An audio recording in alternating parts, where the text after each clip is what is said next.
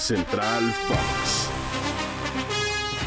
Amigos de Spotify, Ricardo García Ochoa Blanca Ríos, aquí para escucharnos, charlar con ustedes, porque ya tenemos campeón del fútbol mexicano. Y si lo hubieran apostado en un inicio, nadie lo hubiera dicho. Los Tigres de Robert Dante Ciboldi, no de Coca, no de Ruiz, no de Ciboldi. Ricardo, ¿cómo estás?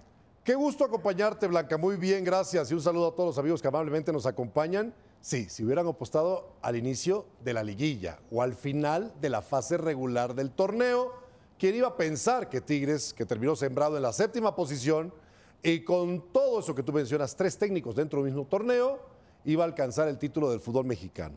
Pero en Monterrey cuando las cosas se hacen, mi querida Blanca, y te lo digo por hacen experiencia, se hacen bien.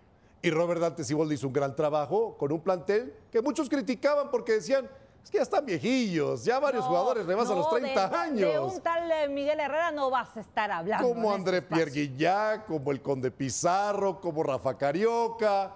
Sin embargo, la conjunción y las piezas, los botones que apretó Robert Dante Siboldi en la parte final del torneo y durante la liguilla, en donde quiero recalcar, Tigres solamente ganó dos partidos, ¿eh? Bendito fútbol mexicano. Uno de esos, el duelo de vuelta de la final en Jalisco ante las Chivas.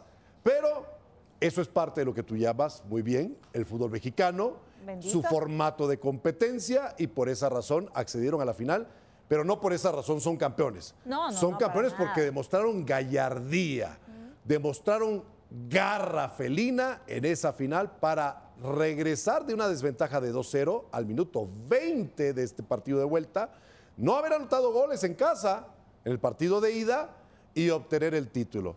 Robert Dante Siboldi se une ahora a su compatriota, a su paisano Carlos Milok, como los únicos técnicos en la historia de Tigres que en su primer torneo los llevan a levantar el trofeo de campeones del balompié azteca. Y ahora yo quiero decir, mérito a Ciboldi, claro, pero Paunovic también no aprendió de ver a otros entrenadores como Nacho Ambriz, que lo hizo ante Tigres. Víctor Es- Manuel Bucetich. O sea, si te echas para atrás, pierdes. Hay que jugar hasta el último minuto intentando marcar goles. ¿no? O sea, ahí creo que no aprendieron nada. Moraleja, esperemos que les sirva a futuro.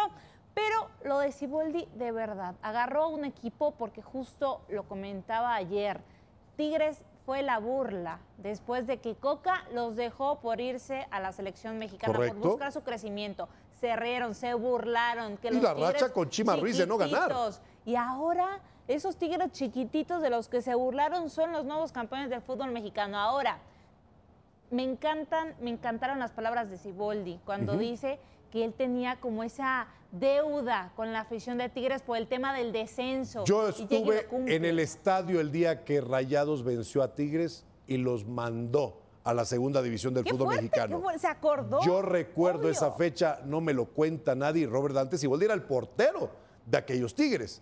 Ahora bien, la continuidad es importante. Claro. Y hablabas de palabras de Siboldi al final del partido, las palabras de Toyo Sancho y de Mauricio Culebro, de decirle a Robert Dante Siboldi, lo tendremos para rato. Y si no, sería un error grande el mago. Pues tenemos campeón del fútbol mexicano y vamos a ver qué nos trae el próximo torneo. Ricardo García Ochoa Blanca Ríos. Nos escuchamos a la próxima.